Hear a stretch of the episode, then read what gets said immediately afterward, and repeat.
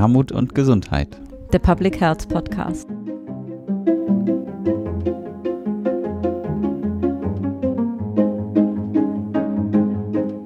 Herzlich willkommen zum Podcast Armut und Gesundheit, der Public Health Podcast. Für das Kongressteam sind heute meine Kolleginnen Claudia Czernik und Marina Martin dabei. Hallo.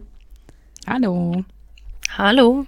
Und ich, mein Name ist Maren Janella die vierte Episode der neuen Staffel in diesem Jahr möchten wir, wie auch schon die dritte Episode, als Warm-up für den Kongress nutzen. Und dieses Warm-up konnten wir mit den Mitgliedern unserer Programmkomitees gestalten, die stellvertretend für eins der fünf Handlungsfelder der Ottawa Charta für Gesundheitsförderung der Weltgesundheitsorganisation stehen im Rahmen dieser beiden Episoden. Und diese Handlungsfelder bilden ja wieder die rahmende Struktur unseres Kongressprogramms. Und Kolleginnen des Kongressteams in dieser Episode Claudia Czernik und Marina Martin, in der letzten Episode Nicole Böhme und Julian Bollmann haben uns und werden uns diesmal einen kurzen Einblick auch in die Inhalte der jeweiligen Programme geben. Und wir machen heute weiter mit den Handlungsfeldern 3, 4 und 5 der Ottawa Charta, also den gesundheitsbezogenen Gemeinschaftsaktionen, den persönlichen Kompetenzen und den Gesundheitsdiensten. Und die beiden ersten Handlungsfelder wurden ja schon in der Episode vorher besprochen und wer sich das nochmal anhören möchte, der Link kommt in die Show Notes. Nun geht's aber los mit den Inputs unserer Mitglieder der Programmkomitees und mit dir, liebe Claudi. Ich habe für das Handlungsfeld 3 mit Tina Röthig von der Poliklinik Vettel gesprochen und auch sie hat uns die beiden Fragen beantwortet. Zum einen, wie das Handlungsfeld laut Ottawa Charta zu verstehen ist und zum anderen, wie sich die Herausforderungen in dem Bereich seit der Festschreibung der Charta 1986 verändert haben. Ich bin Tina Röthig von der Poliklinik Vettel. Wir sind ein Stadtteilgesundheitszentrum auf der Vettel in Hamburg und ich bin äh, zuständig für die Stadtteilarbeit und äh, die lokale Vernetzungsstelle Prävention und Gesundheitsförderung. Genau. Das Ziel der Ottawa Charta ist es, Bedingungen zu schaffen, die das körperliche und psychosoziale Wohlbefinden der Menschen stärken. Darin bedeutet die Förderung von Gemeinschaftsaktionen, dass die Akteurinnen vor Ort das lokale Wissen mitbringen und Experten sind. Mit Akteurinnen vor Ort verstehe ich die sozialen und kulturellen Einrichtungen, die Institutionen wie Schule, Kita, Vereine, aber auch Nachbarinnen und Multiplikatorinnen. Das Wissen bildet also die Basis. Und nach dem Ansatz der Partizipation werden die lokalen Akteurinnen darin gestärkt, ihre Wünsche und Ziele zu formulieren, diese umzusetzen oder Entscheidungen hierfür zu erwirken. Daraus entstehen direkte Verbesserungen für das Wohnen im Feld oder auch die Alltagsbedingungen die ganz konkret wirken und auch nachhaltig ausgerichtet sind. Der Aufbau von Netzwerken und Strukturen ist hierfür wesentlich. Das heißt, dass man Verbindungen in den Stadtteil aufbaut, viele Gespräche zu den Belangen des Stadtteils oder der Region führt und hierfür Raum schafft. Es ist ein gemeinsamer Bildungsprozess mit den Akteurinnen vor Ort. Es geht darum, Wissen aufzunehmen, Wissen zu teilen und daraus Strategien zu entwickeln und umzusetzen. Auch wichtig ist dabei, das Wissen der Akteurinnen und die Akteurinnen von Beginn an einzubeziehen. Das Wirken in den Netzwerken ist ein Akt des Empowerment und der Selbsthilfe. Es ist die geteilte Erfahrung, durch das gemeinsame Handeln Veränderungen erwirken zu können. Wichtig dafür ist es, Nachbarschaften und Gemeinden zu stärken und Strukturen und materielle Möglichkeiten zur Umsetzung zur Verfügung zu stellen. Was sind die Herausforderungen? Also ich spreche jetzt äh, vor allem für meinen Bereich, das heißt aus der Praxis, aus der Stadtteilarbeit und der Präventionsarbeit, genau, und auch für die Bundesrepublik. Und ich nehme es so wahr, dass seit der Ottawa Charta natürlich viele gesellschaftliche Veränderungen waren, genau, die auch eine Veränderung bedeuten. Und Bezug auf Deutschland wird ja auch immer wieder von der sozialen Spaltung gesprochen, also dass die Schere zwischen Arm und Reich größer wird. Und ich denke, das ist auch eine ja, große Herausforderung, äh, weil wir uns natürlich auch eher die Regionen angucken oder Stadtteile angucken, die eher benachteiligt sind und auch äh, wo die Menschen meist eher von den sozialen Determinanten betroffen sind. Und ja, wenn die Armut äh, zunimmt, bedeutet es natürlich auch, dass die Lebensbedingungen und gesundheitsfördernden Lebensbedingungen auch abnehmen. dass einfach viele gar nicht die materiellen Bedingungen haben, die Gesundheit begünstigen. Das, denke ich, ist ein Problem. Und ein weiterer Aspekt ist auch ähm, eine Politik der, des Neoliberalismus, denke ich, was ja auch noch mal mehr zugenommen hat seitdem und ja, wo dieser Aspekt von Individualisierung so wichtig ist und auch die Agenda 2010 hat dazu beigetragen, ja, diese, diese Formel des Fördern und Forderns, also immer wieder ans Individuum zu appellieren. Und diese Individualisierung schreibt sich eigentlich in alle Bereiche unseres Lebens ein. Und das bedeutet auch, dass, glaube ich, Menschen, ja, wenn sie aus diesem System ausscheiden, wenn sie zum Beispiel nicht mehr arbeiten können aus gesundheitlichen Gründen, dass sie das eher vielleicht bei sich suchen, die Schuld, und weniger im Außen. Und ich denke, das ist auch ein Problem quasi ähm, jetzt in Bezug auf Gemeinschaftsgefühl, dass sozusagen immer an den Einzelnen, die Einzelne appelliert wird und dass, glaube ich, diese Prozesse von gemeinsam solidarische Praxis erfahren und das Lernen, dass das dann quasi die, die Übung ist oder das Lernfeld ist, da auch wegzukommen von dem Gedanken, ich muss es alleine schaffen und ich bin schuld. Und ich glaube, das ist einfach die Herausforderung für die Arbeit die ich so wahrnehme in den Stadtteilen, wo sich die Leute auch vergessen fühlen von der Politik oder auch von Planungsprozessen, ja, wo einfach Infrastruktur fehlt etc. Und da dann wirklich auch das Vertrauen zu gewinnen, gemeinsam was erwirken zu können. Genau. Und dass ja auch äh, das Engagement wird oft in der Mittelschicht sozusagen gesehen, also dass sich eher die Mittelschicht engagiert, wer hat die Ressourcen, sich auch zu engagieren und dass, dass das auch quasi das Wichtige ist, das zu beachten, dafür Räume zu schaffen und auch Barrieren abzubauen. Also welche Sprache spreche ich und wie trifft man sich? Äh, werden andere Ressourcen zur Verfügung gestellt? Das sind, glaube ich, so wesentliche Aspekte, um das ähm, gemeinsam bearbeiten zu können, auch Gesundheit als eine gemeinsame Schnittstelle zu sehen und auch als eine Ressource zu sehen und ähm, das Ziel, ja, Gesundheit für alle eigentlich zu, zu erwirken. Ja, ganz lieben Dank, liebe Tina Röthig, für deine Einschätzung zu dem Handlungsfeld. Und ich möchte ganz kurz einen Ausblick auch geben auf das Programm, was euch erwartet im Handlungsfeld 3. Es ist das kleinste Handlungsfeld, daher kann ich an dieser Stelle auch auf alle Veranstaltungen eingehen. Und ganz besonders freue ich mich auf die Veranstaltung vom Gremium der Menschen mit Armutserfahrungen. Was jetzt zählt, wohnungslose Menschen verändern Strukturen ihrer Lebenslagen. Das 2021 gegründete Gremium rund um Corinna Lehnhardt, Hilde Rektorscheck und Jürgen Schneider hat gemeinsam mit dem Kongressteam erstmalig eine eigene Veranstaltung konzipiert. Und wer bereits im Vorfeld mehr über das Engagement der Mitglieder des Gremiums und mehr zum Thema mit Menschen mit Armutserfahrung und auch in Obdachlosigkeit hören möchte, dem und der sei herzlich die Episode 35 unseres Podcastes ans Herz gelegt, wo wir mit dem Gremium zum Thema Menschen mit Armutserfahrung und Obdachlosigkeit ins Gespräch kommen. Weiterhin freue ich mich auch auf die Veranstaltung Die Public Health Community als zivilgesellschaftliche Akteurin und ihre Rolle für sozialen Wandel. Sie schließt an die Veranstaltung aus dem letzten Jahr thematisch an und fragt insbesondere nach der Rolle der Public Health Community in anstehenden sozialen Veränderungsprozessen. Seit mehreren Jahren ist auch Gerhard Trabert mit einer Veranstaltung vertreten. Seit seiner Kandidatur für das Amt des Bundespräsidenten hat er das Thema soziale und gesundheitliche Ungleichheit vermehrt auch dadurch in die mediale Aufmerksamkeit gebracht. In der Veranstaltung werden Initiativen, Vereine und Versorgungsmodelle zur gesundheitlichen Versorgung sozial benachteiligter Menschen vorgestellt aber auch die Themen Partizipation in Prävention und Gesundheitsförderung, weibliche Genitalverstümmelung und Bürgerinnenbeteiligung bei der Bewältigung der Pandemie werden in Einzelveranstaltungen aufgegriffen. Spannend, super, danke dir, liebe Claudi. Und wir machen gleich weiter mit dir, liebe Marina. Wie sieht es denn im Handlungsfeld der persönlichen Kompetenzen aus? Ja, für das Handlungsfeld vier persönliche Kompetenzen entwickeln konnten wir aus dem gleichnamigen Programmkomitee Dorothee Remmler-Bellen gewinnen. Frau Remmler-Bellen, vielen Dank, dass Sie sich die Zeit genommen haben. Möchten Sie sich einmal selbst kurz vorstellen? Mein Name ist Dorothee Remmler-Bellen. Ich engagiere mich seit fast 15 Jahren im Verband der Präventologen, bin seit zehn Jahren dort mit im Vorstand aktiv und freue mich sehr, heute für Armut und Gesundheit hier beim Podcast mit dabei sein zu dürfen. Herzlich willkommen. Dann steige ich auch direkt schon mit der ersten Frage ein. Wie ist das Handlungsfeld persönliche Kompetenzen entwickeln laut Ottawa Charter zu verstehen? Für Sie ganz persönlich.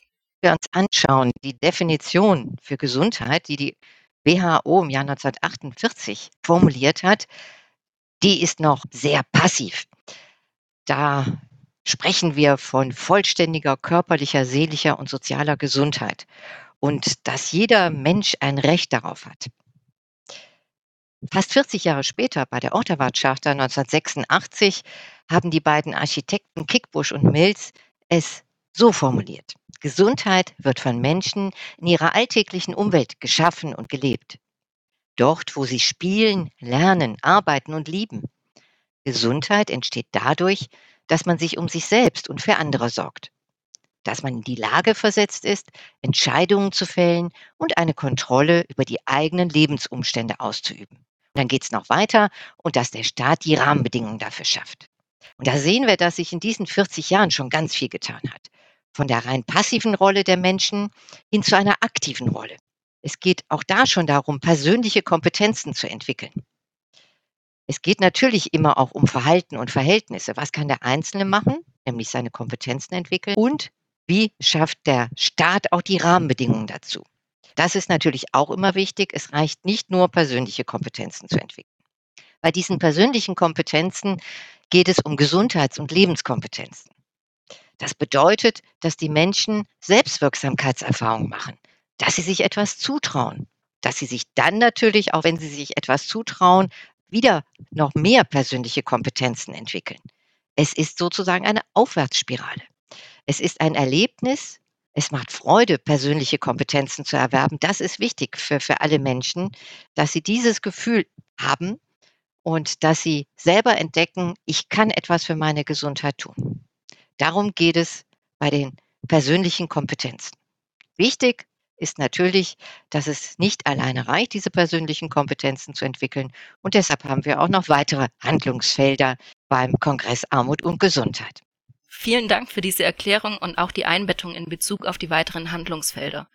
Wie ist Ihre Einschätzung? Haben sich die Herausforderungen in dem Bereich seit der Festschreibung der Ottawa Charta 1986 noch verändert? Beziehungsweise inwiefern? Ich fange mal mit dem an, was schwerer geworden ist. Wir haben inzwischen eine Infodemic. Das heißt, es gibt eine Unmenge an Informationen und es ist für den einzelnen Menschen wirklich schwerer geworden, da die richtigen Informationen, seriöse Informationen herauszufiltern und auch eigene Kompetenzen daraufhin entwickeln zu können. Wir haben immer noch viel Bürokratie, hohe Hürden und für sozial Benachteiligte oder Menschen aus bildungsfernen Bereichen ist es schwieriger geworden aus meiner Sicht. Es ist aber auch leichter geworden, weil wir insgesamt auch mehr Informationen haben, mehr Möglichkeiten, mehr Angebote. Von der Volkshochschule angefangen über niedrigschwellige Angebote. Der Zugang ist leichter geworden und es gibt auch mehr finanzielle Unterstützung. Wir haben seit 2015 das Präventionsgesetz und da ist der Set-Ansatz ja auch, äh, wird in den Vordergrund gestellt. Und das ist ganz, ganz wichtig aus meiner Sicht.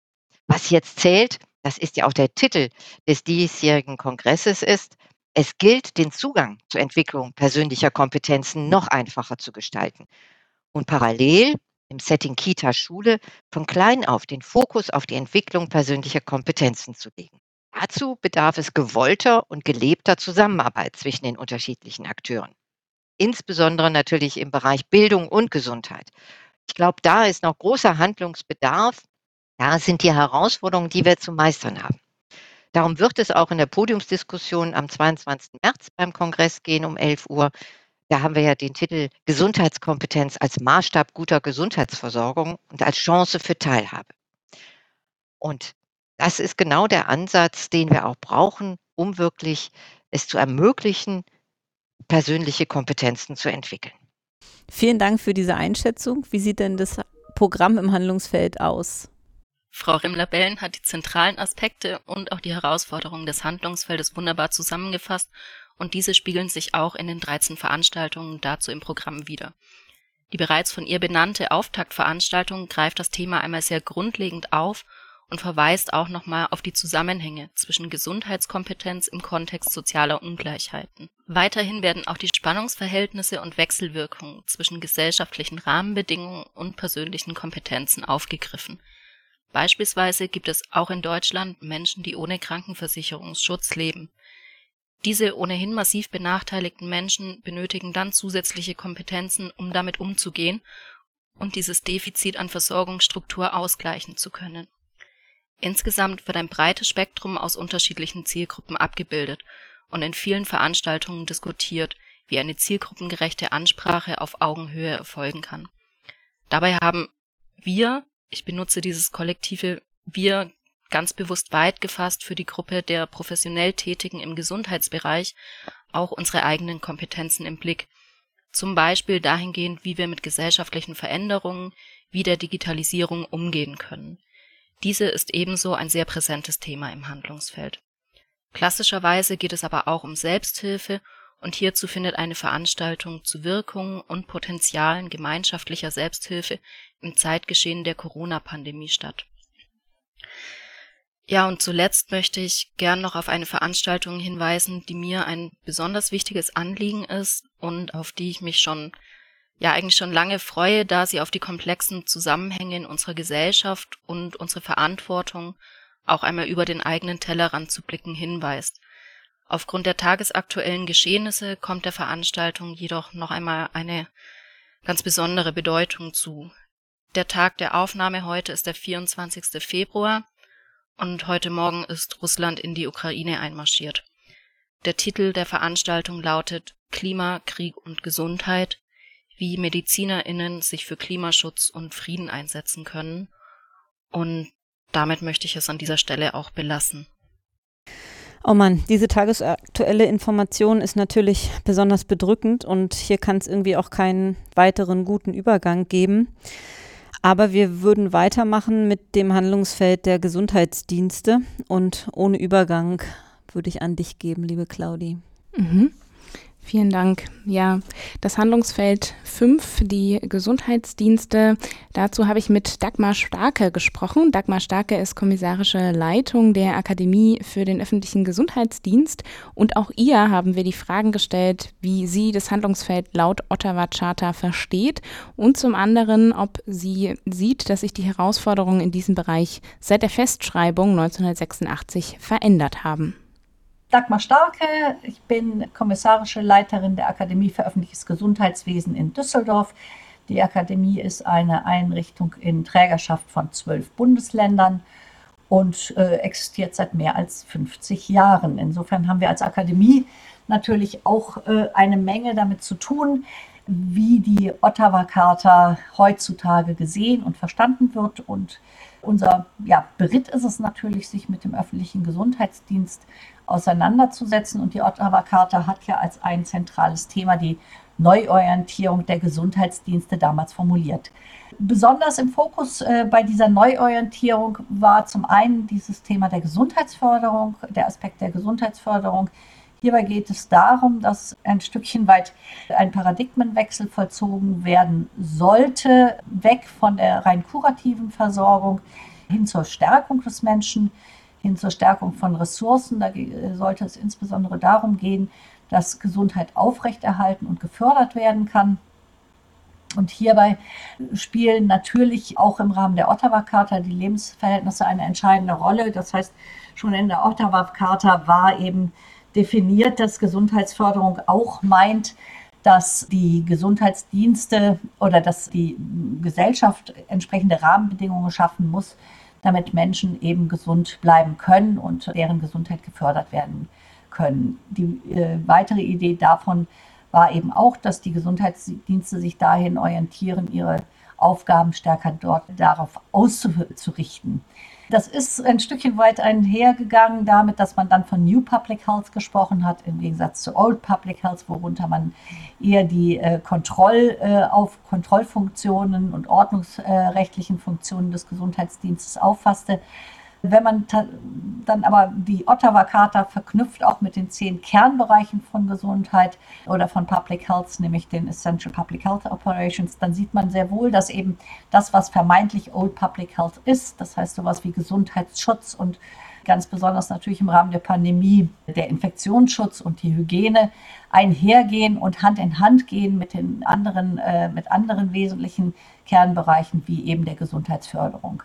Bei der Gesundheitsförderung oder insgesamt auch bei der Neuorientierung der Gesundheitsdienste ist die Frage der Haltung eine ganz zentrale. Das ist auch etwas, mit dem wir uns intensiv befassen, auch in verschiedenen Forschungsprojekten, wo wir sehen, dass äh, wir eine Abkehr haben finden müssen von diesem, dem sogenannten Paternalismus in der Gesundheitsförderung, wo es immer darum geht, dass wir als ExpertInnen an der Stelle besser wissen, was für die Gesundheit anderer von Vorteil ist. Und stattdessen muss es aber aus unserer Sicht auch darum gehen, dass es eine wertschätzende Haltung ist, dass es eine Haltung ist, die sich äh, vor allen Dingen auch in den Prinzipien der Gesundheitsförderung widerspiegelt, wo wir Partizipation beispielsweise ernst nehmen und die Bedürfnisse von AdressatInnen äh, ansprechen und berücksichtigen und prüfen, wie wir Communities auch gut einbeziehen können, um eben äh, zu verhindern, dass wir mit unserer Interpretation, was gut und richtig zur Aufrechterhaltung der Gesundheit ist, äh, völlig an dem vorbeigehen, wofür die Adressatinnen eben auch ein eigenes Verständnis und eigene Wünsche haben. Das Ganze sollte natürlich gleichzeitig oder spiegelt werden, gekoppelt werden mit den rein objektiven Bedarfen, die wir äh, auf, auf der Grundlage einer guten Gesundheitsberichterstattung haben, die ja auch als Aufgabengebiet ähm, zumindest in den meisten Gesundheitsdienstgesetzen oder Gesetzen für den öffentlichen Gesundheitsdienst der Bundesländer äh, integriert ist, die dazu dienen soll, eine gute Übersicht über die Gesundheit der Bevölkerung oder besonderer Bevölkerungsgruppen zu bekommen und die tatsächlich dann eben auch Handlungsformulierungen ganz konkret für die eigene Bevölkerung formulieren sollte, um äh, zu schauen, wie denn auch Gesundheit dann entsprechend gefördert und aufrechterhalten werden kann. Wenn wir weiterhin über diese zentralen Aufgaben oder neue Orientierung der Gesundheitsdienste sprechen, dann ist es dabei besonders von Bedeutung, dass wir auch die Aufgabe der Koordination und Steuerung der Gesundheitsdienste sehen. Und hier ähm, liegt es mir besonders am Herzen zu sagen, das darf natürlich nicht nur dann der Fall sein, wenn wir über Infektionsschutz reden. Also wir müssen auch nach der Pandemie und generell sehen, dass die Gesundheitsdienste durchaus auch im Rahmen der gesetzlichen Grundlagen die Aufgabe der Koordination und Steuerung haben. Und wer sollte es denn auch besser können vor Ort als die Gesundheitsdienste? weil die Gesundheitsdienste natürlich als größter Public Health Akteur, zumindest zahlenmäßig in Deutschland, äh, genau diejenigen sind, die auch einen, einen niedrigschwelligen Zugang haben zu den verschiedenen Lebenswelten, äh, dadurch, dass sie eben an unterschiedlichen Ansatzpunkten ohnehin in diesen Lebenswelten agieren und mit diesen äh, Lebenswelten interagieren und deswegen auch sehr gut wissen darüber, welche Bedarfe und Bedürfnisse es in diesen Lebenswelten gibt.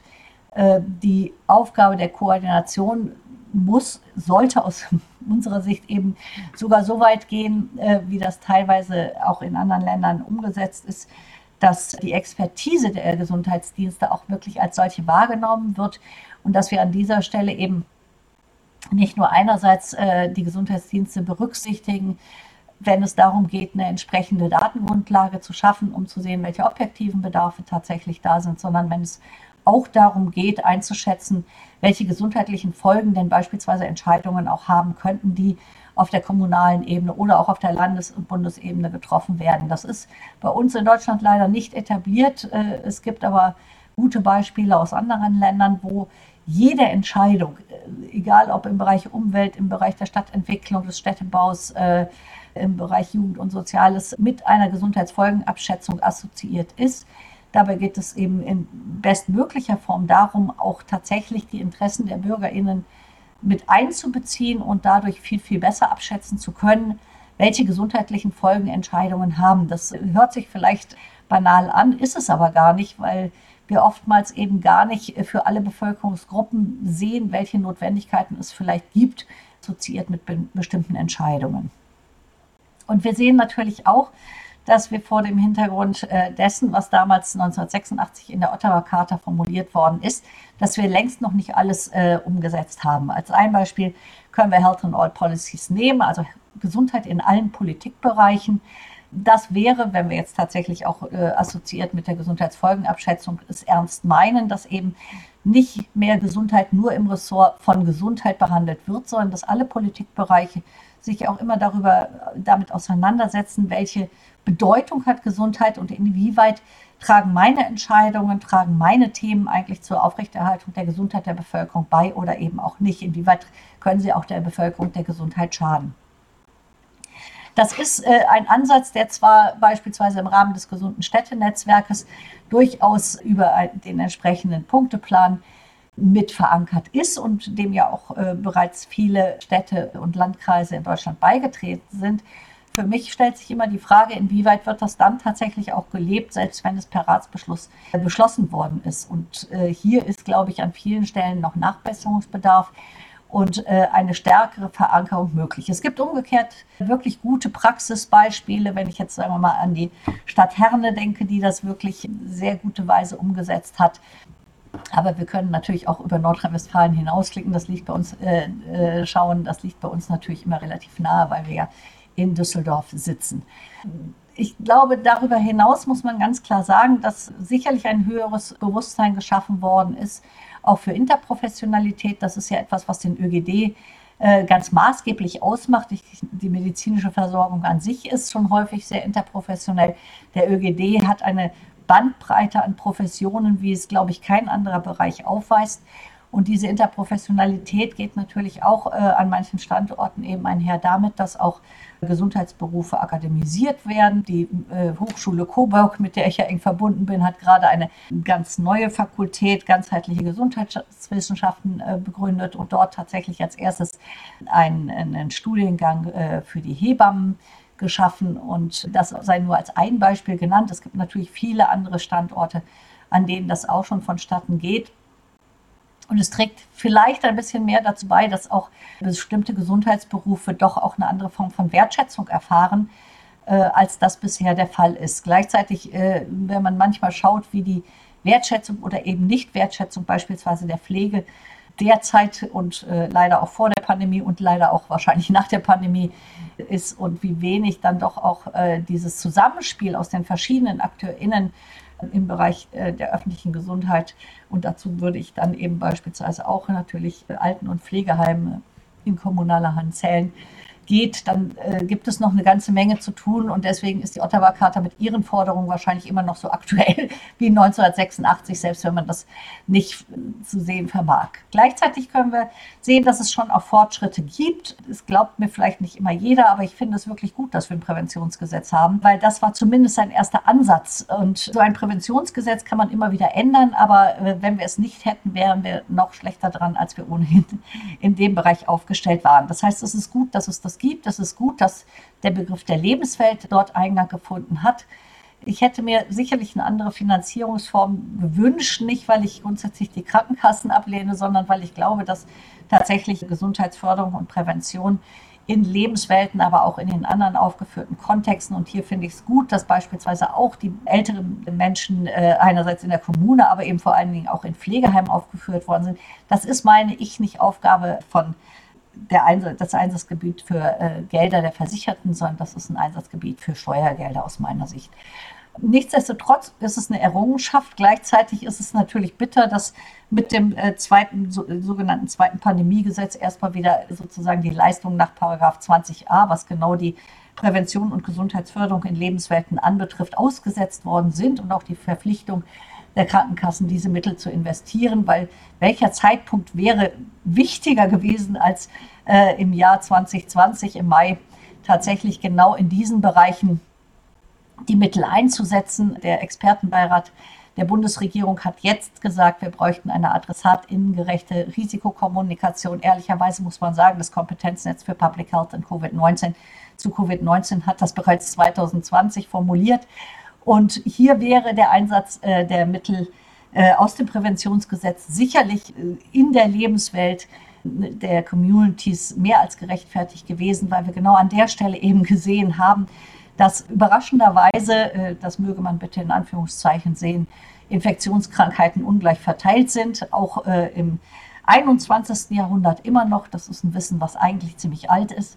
Und hier hätten wir viel, viel früher hingehen müssen, tatsächlich adressatinnengerechte Risikokommunikation zu machen. Äh, es gibt gute Beispiele, wo das funktioniert hat, sei es aus Köln, sei es aus Bremen. Das hätte flächendeckend passieren müssen. Dafür hätte man gut die Mittel aus dem Präventionsgesetz verwenden können. Ich glaube, es ist sehr, sehr deutlich geworden im Rahmen der Pandemie. Zum einen, dass der ÖGD einen hohen Stellenwert hat und nicht nur in Pandemiezeiten. Das wäre mein großer Wunsch zumindest. Und äh, die Bundesregierung hat mit dem Pakt für den ÖGD, äh, mit der Bereitstellung von 4 Milliarden Euro, tatsächlich erstmals dort auch ihrerseits eingegriffen und äh, diese Mittel zur Verfügung gestellt. Jetzt geht es aber für meine Begriffe sehr stark darum, dass wir, wenn wir denn äh, vielleicht von der pandemischen in eine endemische Phase kommen, also wo wir eben ein, eine zeitlich und örtlich begrenzte Häufung haben, ähnlich wie wir das mit der Influenza haben, dass wir dann uns überlegen, wie können wir tatsächlich auch im ÖGD nach der Pandemie weitermachen. Geht es zurück auf Status quo ante oder gehen wir halt tatsächlich weiter und sagen, wie stellen wir uns neu auf? Äh, was lernen wir auch aus der Pandemie und wie wollen wir zukünftig uns neu orientieren. Dafür gibt der Pakt die möglichen Mittel bereit. Das ist äh, eine gute Chance und hier ist es aber auch äh, mein Wunsch natürlich, dass die Gesundheitsämter und die Länder auch diese Chance ergreifen, tatsächlich nicht einfach einen Reset-Knopf zu drücken und zu sagen, so jetzt machen wir weiter so, wie es war, sondern dass wir eben wirklich nach vorne gehen. Ich glaube, wir haben sehr vieles hoffentlich gelernt. Ich hoffe, dass es tatsächlich äh, zu Lessons informed und, und, Lessons learned kommt, dass wir also wirklich hinterher mal schauen, was ist da eigentlich passiert. Spahn hat mal gesagt, wir müssten uns vieles verzeihen. Ja, ich glaube, das stimmt. Wir müssen wahrscheinlich auch ihm vieles verzeihen. Das ist aber auch äh, in, in so einer pandemischen Situation vielleicht kein Wunder. Aber ich glaube, wir müssen sehr, sehr genau hingucken, wie wir uns neu aufstellen und wie wir uns zukünftig ausrichten. Und da wäre die Ottawa-Charta zumindest ein Instrument, an dem wir uns gut orientieren könnten. Vielen Dank für diese Einschätzung. Wie sieht denn das Programm im Handlungsfeld aus?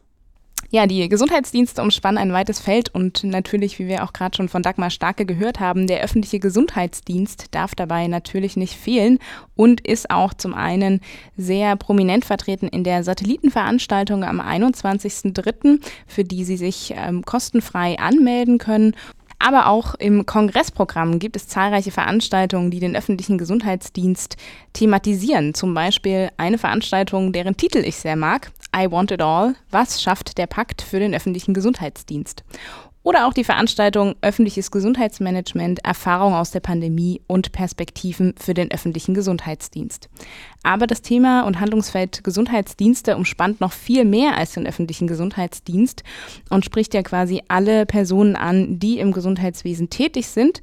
Und natürlich betrifft es auch die ganze Lebensspanne. Und hier spiegeln sich auch die Themen wieder von der Versorgung ungewollt Schwangerer über die interprofessionelle Zusammenarbeit bei der schwangeren Vorsorge bis hin zu Zahngesundheit. Aber auch der Zugang zu Gesundheitsversorgung überhaupt wird in Frage gestellt und vor allem auch in Frage gestellt, warum dieser nicht für alle Personen gleich ist in Deutschland und auch global. Aber, und hier müssen wir auch wieder Bezug nehmen zur Corona-Pandemie und vielleicht auch künftigen Krisen, bei einer Veranstaltung ist die Frage auch zentral, wie krisentauglich die Pflege in Deutschland ist oder auch, wie ältere Migrantinnen am besten medizinisch und pflegerisch versorgt werden können. Ich freue mich auf jeden Fall auf diesen bunte Themenvielfalt und hoffe, dass wir alle mit besseren und guten Erkenntnissen und Austausch an, aus den Veranstaltungen gehen. Ja, vielen Dank, Claudi. Dem kann ich mich nur anschließen. Ähm, ich glaube, wir konnten in den letzten beiden Episoden aufzeigen, auch dank der Mitglieder unserer Programmkomitees, wie aktuell doch die Handlungsfelder der Ottawa Charta auch heute noch sind und was für ein breites Programm dank der vielen KooperationspartnerInnen zusammengestellt werden konnte. Und neben dem reichhaltigen Programm besteht für euch in diesem Jahr natürlich auch die Möglichkeit zum Netzwerken. Das ist natürlich auch ein Teil oder ein großer Teil, ein Kern des Kongresses. Und dafür haben wir zum einen extra Zeitslots eingerichtet, die ihr ausschließlich zum Netzwerken nutzen könnt. Ihr könnt Gesprächsanfragen stellen, ihr könnt euch auch ganz informell an den einen der zahlreichen Kaffeebars treffen oder auch Netzwerktreffenräume entweder buchen oder auch zu diesen beitreten.